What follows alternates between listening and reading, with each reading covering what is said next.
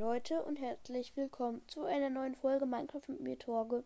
Und ja, heute geht es mal wieder um Redstone, weil die letzte Folge ist ja super gut bei euch angekommen. Aber davor nochmal haben sich wahrscheinlich viele gefragt, warum jetzt so lange keine Folge mehr kam. Und das lag einfach daran, dass ich keine Lust hatte, eine Folge zu machen. Und ich mache das ja nicht, um berühmt zu werden oder Geld zu verdienen, sondern weil es mir Spaß macht. Und jetzt kommt auf jeden Fall wieder eine Folge Demnächst werden wahrscheinlich auch wieder Folgen kommen. Aber fangen wir sofort an mit der ersten Farm. Die erste Farm ist ziemlich simpel und werden wahrscheinlich auch viele von euch kennen.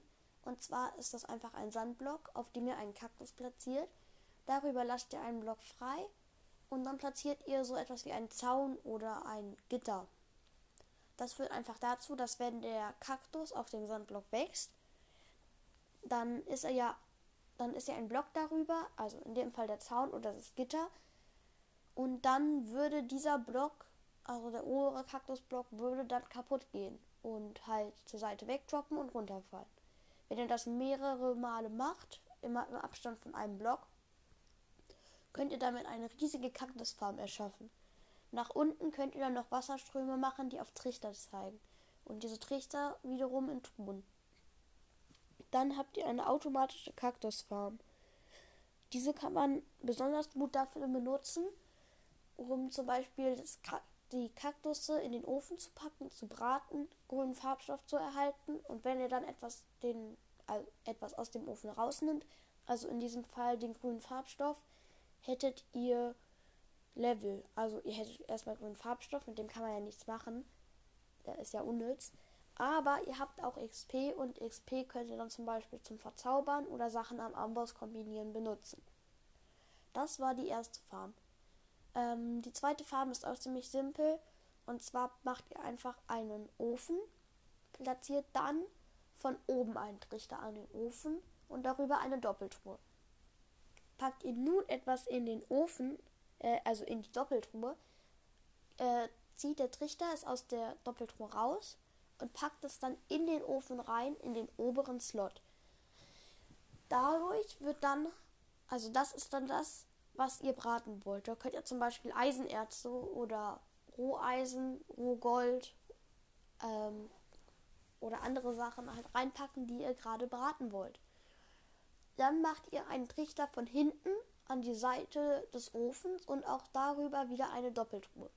Wenn ihr hier etwas reinpackt, ist dies das Brennmaterial also Holz oder Kohle. Dann macht ihr noch einfach von unten einen Trichter, der Sachen aus dem Ofen rausholt. Und darunter wieder eine Doppeltruhe. Nun könnt ihr einfach in die oberste Truhe das reinpacken, was ihr braten wollt. In die mittige Truhe das reinpacken, was ihr als Brennstoff benutzen wollt. Und aus der unteren Truhe euren Gewinn rausholen. Also das, was gerade gebraten wurde. Diese Farm ist ziemlich simpel und spart euch eigentlich nur Zeit. Aber falls ihr 5 Stacks ähm, von rohem Fleisch habt, möchtet das in den Ofen packen, ähm, müsst ihr nicht nach gewisser Zeit immer wieder kommen, die Sachen aus dem Ofen rausholen, neues Fleisch reinpacken, sondern es läuft einfach automatisch ab und ihr könnt die ganze Doppeltruhe voll mit Sachen packen. Aber dann müsst ihr natürlich auch die Brennstoffkiste voll mit Sachen packen, Sonst habt ihr natürlich keinen Brennstoff und die Farm funktioniert nicht.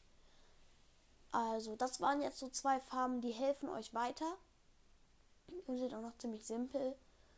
Und ja, jetzt würde ich einfach gerne nochmal, damit ihr auch selber Farmen bauen könnt, ein paar Items, die für eine Farm sehr wichtig sind, beschreiben.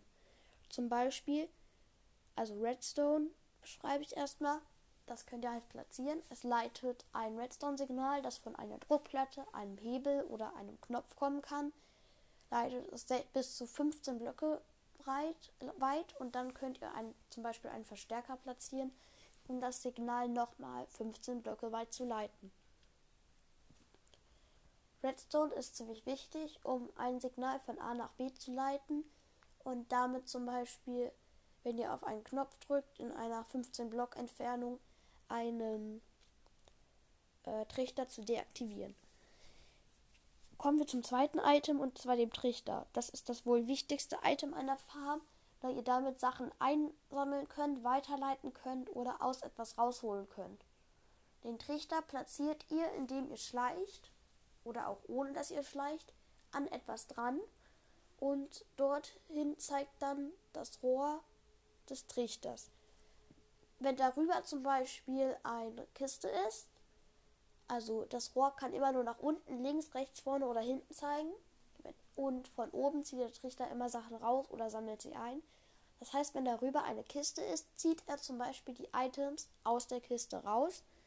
Und wenn dann unter der Kiste, äh, unter dem Trichter noch eine Kiste ist und ihr habt diesen Trichter gegen die Kiste platziert, wird er die Items aus der Kiste oben rausziehen und dann in die untere Truhe packen.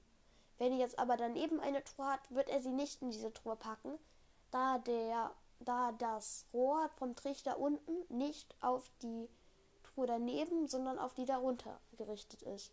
Also müsstet ihr den Trichter nochmal abbauen und gegen die Truhe an der Seite platzieren, falls ihr wollt, dass die Items dort hineingepackt werden. Ich hoffe, dieser, dieses kleine Tutorial konnte euch dabei helfen, eine Farm zu bauen. Und ja, die Folge war jetzt ziemlich kurz, aber uns werden demnächst hoffentlich auch wieder Folgen kommen. Und ja, tschüss.